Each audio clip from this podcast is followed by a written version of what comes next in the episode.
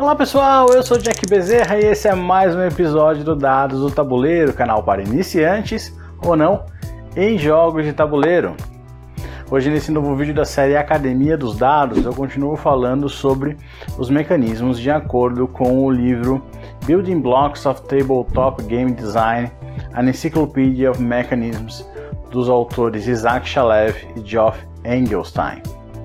Eu iniciei essa série com um vídeo introdutório que vocês podem ver clicando no card que vai aparecer aí na sua tela, onde eu falo do primeiro mecanismo que eles abordam no livro. Nesse vídeo continuarei a falar sobre eh, jogos com mecanismos da categoria Game Structure, ou estrutura de jogo, e hoje vou falar sobre o STR-05, Semi-Cooperative Games, ou jogos semi-cooperativos. Como de costume em cada vídeo desse tipo, eu vou apresentar os, as explicações uh, e o conteúdo do Shalev e do Engelstein, mas também ilustrados por jogos que fazem parte desse mecanismo com os respectivos anos de lançamento e designer. Vamos lá?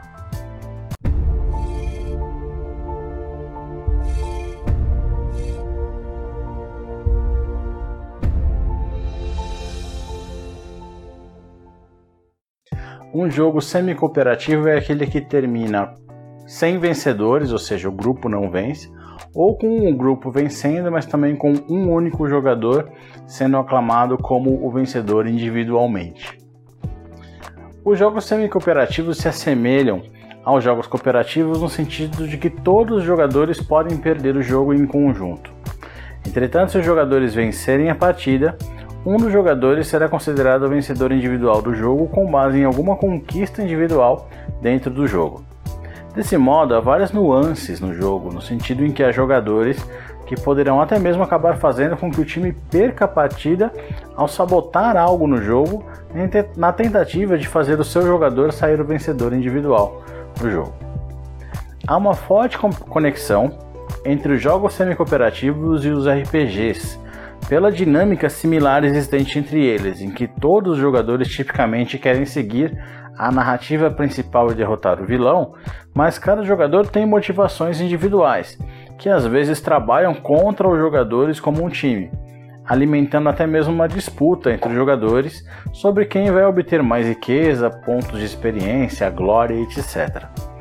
Essas motivações podem criar uma narrativa complexa e cativante.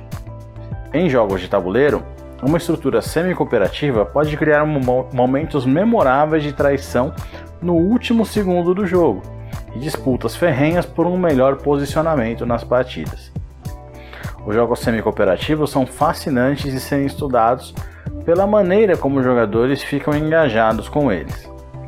Muitos grupos jogarão os jogos semi-cooperativos como cooperativos, ignorando condições individuais de vitória ou as tratarão como um modo de reconhecer um grande desempenho de algum jogador, ao invés de considerar como uma condição de vitória para a partida.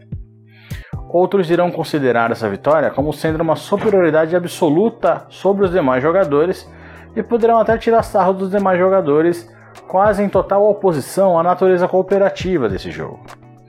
Apesar da alta gama de possibilidades em estilos de jogo, cada grupo tem a sua maneira de jogar esses jogos. Em outras palavras, é muito improvável que o mesmo grupo jogue Arkham Horror de maneira cooperativa em uma noite e em modo semi-cooperativo em outra noite. Outra rota considerada pelos designers é introduzir elementos cooperativos em jogos competitivos sem criar uma condição de vitória de derrota cooperativa.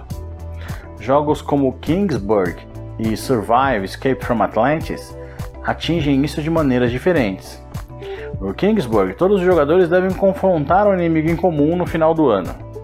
No Survive, os jogadores podem compartilhar recursos em comum, como os botes salva-vidas, para escapar dos perigos do oceano. Essas oportunidades cooperativas podem enriquecer os jogos e criar um drama interno sem confundir os jogadores de quais são os seus objetivos dentro da partida. Então é isso, pessoal. Espero que tenham gostado. Se gostaram, curtam o vídeo para ajudar na divulgação. Inscrevam-se no canal e não deixem de acompanhar os novos vídeos que estreiam todos os domingos às 20 horas. Até o próximo Dados do Tabuleiro.